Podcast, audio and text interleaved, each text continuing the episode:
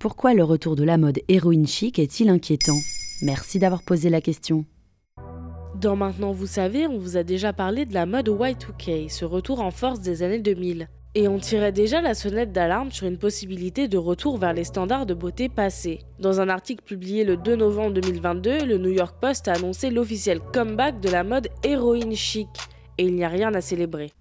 Ça veut dire quoi, héroïne chic? L'origine de ce terme n'est pas très glorieuse. Il fait référence au décès tragique de la top modèle Gia Karangi, qui, alors promise à une belle carrière, s'est malheureusement laissée emporter par l'héroïne et est décédée du virus du sida en 1986. Et au lieu d'agir comme un avertissement, l'histoire de Gia Karangi est devenue source d'inspiration. Très vite sur les podiums, les teints blafards, les cernes, les looks androgynes et surtout la maigreur prennent toute la place. Vous connaissez sûrement Kate Moss, précurseuse de la tendance héroïne chic, qu'on appelait la brindille, et qui s'est également battue contre les troubles du comportement alimentaire et les addictions.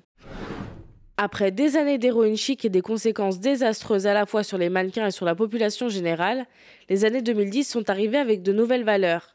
Les femmes, en dehors de ces standards inatteignables, ont commencé à se révolter et ont créé le mouvement Body Positive contre la grossophobie de l'industrie de la mode. En 2017, les grandes maisons du luxe LVMH et Kering signent une charte pour améliorer les conditions de travail des mannequins et protéger leur santé. Ainsi, impossible désormais de faire travailler des mineurs de moins de 16 ans. De plus, les mannequins doivent faire plus qu'une taille 32 et disposer d'un certificat médical attestant de leur bonne santé. Mais l'héroïne chic, est-ce que ça avait vraiment disparu? En vérité, ce qui a le plus interpellé dans cet article du New York Post, ce n'est pas le retour de l'héroïne chic, mais bien une question. Avait-il vraiment disparu, ce culte de la minceur? On voit désormais sur les podiums une poignée de mannequins grande taille, mais là encore, les femmes sont standardisées.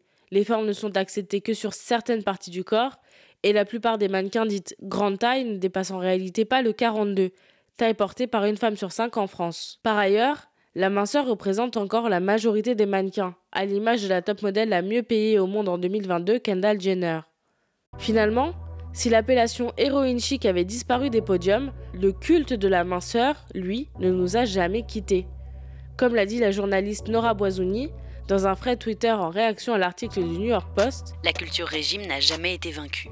Elle s'est parée d'autres atours. La solution, ce serait de ne plus considérer les morphologies comme des tendances et de reconsidérer les corps comme ceux qu'ils sont, des corps, qu'on peut aimer ou pas, mettre en avant ou cacher, bref, un rapport neutre et plus sain pour éviter les dérives. Voilà ce qu'est la mode héroïne chic. Maintenant, vous savez, un épisode écrit et réalisé par Mayel Diallo. Ce podcast est disponible sur toutes les plateformes audio et pour l'écouter sans publicité, rendez-vous sur la chaîne Bababam Plus d'Apple Podcast.